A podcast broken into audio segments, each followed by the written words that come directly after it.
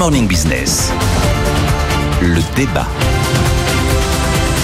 Bon, vous allez être déçus, Laure. On va pas parler de la Banque centrale d'Angleterre. On en parlera sans doute vous demain. voulez, hein, moi, je suis- Non, bah, on, on va. on- C'est un sujet très important parce que on se demande si ça fait plaisir à Jean-Marc Daniel ou pas. On a un petit débat avec Laure.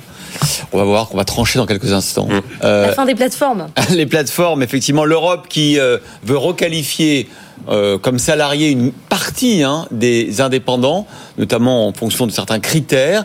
Euh, Est-ce que c'est une bonne ou une mauvaise décision Accord hein, entre le Parlement et les États membres. Je le dirais pas, je dirais pas l'Europe veut requalifier. Je, je le présenterai pas comme ça. J'y vois pas la mort des plateformes parce que euh, cet accord effectivement entre le Parlement et les États européens sur euh, la potentielle requalification dans certains cas euh, de travailleurs indépendants en salariés, il est le fruit quand même de l'observation de plusieurs années de jurisprudence sur ce sujet-là. Dans tous les pays, il y a, eu des décisions de justice. J'en j'en ai fait une liste, je pourrais vous en rappeler quelques-unes. Deliveroo a quitté l'Espagne, par exemple, à cause d'une décision de justice, enfin décision politique où on inscrivait dans le code du travail la présomption de salariat. Si vous l'inscrivez dans le code du travail comme présomption de salariat, là effectivement c'est fini. La preuve en Espagne ça a été le cas.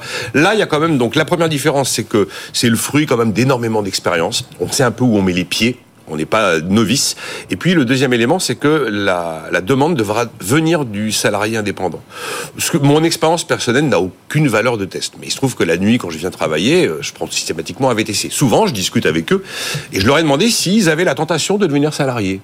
C'est toujours la réponse inverse qui m'a été faite. Ah oui. Ils, ils sont ravis d'avoir la liberté de leurs horaires, ravis de pouvoir bosser avec plusieurs plateformes de VTC. Ils ont surtout aucune envie d'avoir la pression d'un patron. Donc comme la demande doit venir de la- du travailleur indépendant, encore faut-il qu'il y ait beaucoup, beaucoup de travailleurs indépendants qui peut-être pas pareil pour les pour les livreurs. livreurs, c'est peut-être assez Alors, différent.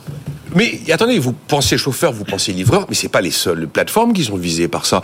Euh, Il y a des quantités de plateformes qui font travailler des indépendants dans des quantités de domaines. Alors évidemment, on pense Uber, Deliveroo parce que c'est le gros du panier, mais il y en a, il y a énormément de métiers qui fonctionnent comme ça. Vous avez des, des plateformes qui font travailler des codeurs indépendants, vous avez des plateformes qui font travailler des, des, des interprètes indépendants, des quantités de jobs fonctionnent comme Mais ça. Alors, l'Europe dit que aura- sur les 30 millions de travailleurs indépendants qui travaillent pour des plateformes, 5 millions seraient sans doute Oui, requalifiés. alors c'est une estimation. Ils avaient aussi estimé en 2021 que si on avait requalifié tous ceux qui étaient éligibles à la requalification en statut de salarié, ça faisait 4 milliards d'euros à payer supplémentaires pour les plateformes.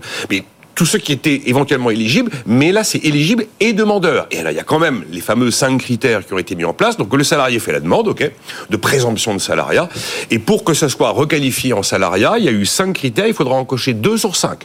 Donc globalement, il faut, c'est que des critères de, de, de, de lien de subordination. Est-ce que la plateforme vous impose un salaire, vous impose un uniforme, vous empêche de travailler avec les autres, vous surveille, euh, vous impose des horaires. Enfin bref, si vous cochez deux cases, il pourra y avoir requalification. Je pense que c'est plus, à mon avis, quelque chose qui va ouvrir la voie à des contentieux, mais j'y vois pas la fin du business model des plateformes. Jean-Marc, je sais bien que vous défendez euh, les auto-entrepreneurs, euh, le nouveau modèle économique où chacun fournit son travail dans un- une relation euh, fournisseur Contractuelle, euh, claire contractuelle. Mais quand c'est du faux, quand c'est du faux, qu'en fait c'est du salariat déguisé, là il faut bien réglementer. Non, mais il n'y a pas de salariat déguisé. De toute façon. euh, Ah, si on vous interdit de travailler pour un autre employeur, Ah oui, euh, absolument, ça paraît absolument, clair. absolument. Mais il faut pas signer ce contrat. Et vous avez d'autres entreprises, d'autres plateformes vers lesquelles vous pouvez vous tourner. Si vous n'êtes pas d'accord avec la façon dont se comporte la plateforme, vous la mettez en concurrence, vous allez chercher une autre plateforme. Donc l'enjeu, c'est pas de requalifier ça en salariat. L'enjeu, c'est de faire en sorte que la concurrence fonctionne. C'est-à-dire qu'il Fonctionne d'ailleurs. hein. plusieurs plateformes et que vous puissiez changer de plateforme. Exactement ce qu'ils font. Et, et- et aujourd'hui. donc, la- la- la- pour rebondir sur l'exemple de euh, personnel de Nicolas, quand on regarde l'évolution du nombre de micro-entreprises, d'auto-entrepreneurs, sur les dix derniers mois de, où l'INSEE a, euh, a calculé ça, c'est-à-dire sur les, en fait, les dix premiers mois de 2023, il y a eu 562 000 créations de micro-entreprises. L'année précédente, sur la même période, il y en avait eu 541 000. C'est-à-dire que le nombre de micro-entreprises, d'auto-entrepreneurs n'arrête pas d'augmenter dans ce pays. Ça correspond aux besoins du pays. Alors, je pense que euh, c'est ça qui ne m'inquiète pas, c'est que euh, il dit on a l'expérience, mais on a une expérience non pas depuis dix ans, on a une expérience depuis deux siècles. Ça fait deux siècles qu'il y a des ludites, des gens qui Oui, cassent des machines. pas deux siècles. Oui, oui. Non, mais non, mais qu'il y a des gens qui refusent le progrès, qui annoncent que effectivement, euh, il faut garder le statut ancien, il faut vivre à l'ancienne, il faut et tous ces gens-là finissent par perdre. Alors juste Pour vous, c'est le progrès. c'est le progrès, c'est le progrès. Alors, je pense que euh, il y a, il y a deux, deux raisons pour lesquelles ça, ça ne tiendra pas, ça explosera. La première, d'abord, c'est que c'est contraire au principe même de l'Europe. Et je pense qu'il y a des gens, on parle de contentieux, il y a des gens qui vont soulever ce problème. Je rappelle l'article 101 du traité de l'Union européenne qui dit sont incompatibles avec le marché intérieur les accords et les décisions qui sont susceptibles d'affecter le commerce entre les États et d'empêcher de restreindre ou de fausser le jeu de la concurrence à l'intérieur du marché intérieur. C'est-à-dire que tout ce qui fausse le jeu de la concurrence à l'intérieur du marché intérieur est interdit par l'Union européenne. Et c'est le, comme on dit maintenant, c'est l'ADN de l'Union européenne. L'Union européenne s'est construite sur un pilier qui est la concurrence. Quant aux ludites, nouvelle citation, je vais citer un personnage clé qui parle de ces gens qui refusent effectivement le progrès et il les défend. Ce personnage, c'est Lord Byron. On est en 1812 et il parle pour défendre les ludites qui cassent les machines. Mais à la fin, il dit ceci. Il dit, les ouvriers sans ouvrage, ces ouvriers qui défendent leur pouvoir d'achat, qui défendent leur niveau de vie, ils sont dans l'aveuglement et dans l'ignorance.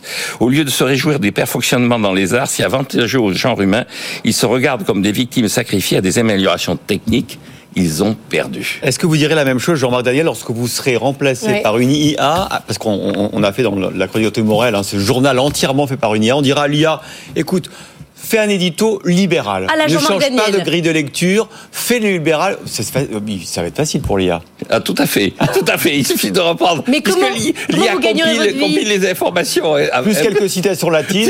Et l'IA mais Ah non, mais on peut faire du Jean-Marc Daniel en intelligence. Intelligence, c'est peut-être un grand mot me concernant, mais artificielle, sans problème. Et donc, euh, je ferai autre chose. Et vous- quoi, oui, mais rémunéré Mais- par qui? Par quoi?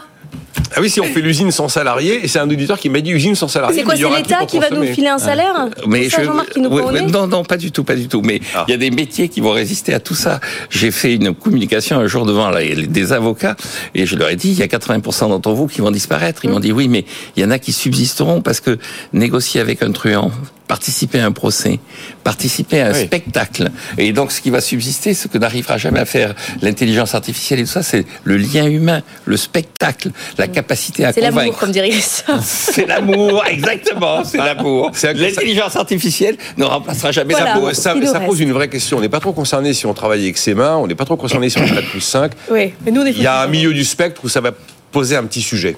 Mais Byron avait raison, ils ont perdu les ludites simplement. Il faut s'intéresser à eux sur le plan humain, mais savoir que sur le plan économique, ils ont perdu.